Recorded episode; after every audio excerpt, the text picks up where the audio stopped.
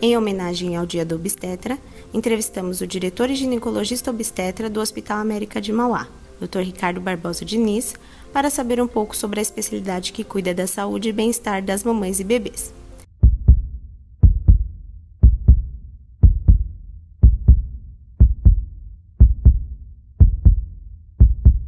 De modo geral, em algum momento, as mulheres procuram um ginecologista, seja para tirar alguma dúvida sobre alguma doença, fazer seus exames preventivos ou planejar a sua gravidez.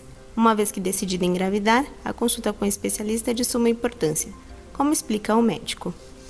O pré-natal é importante para o bom andamento da gravidez da paciente.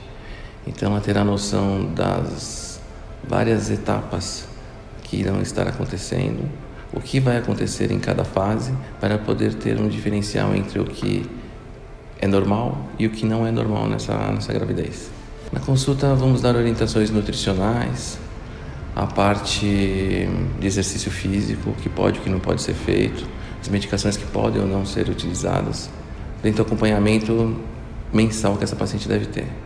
Os exames laboratoriais são importantes, ultrassonográficos são fundamentais, Algumas pacientes necessitam de outros tipos de abordagem em relação aos exames, mas rotineiramente são esses.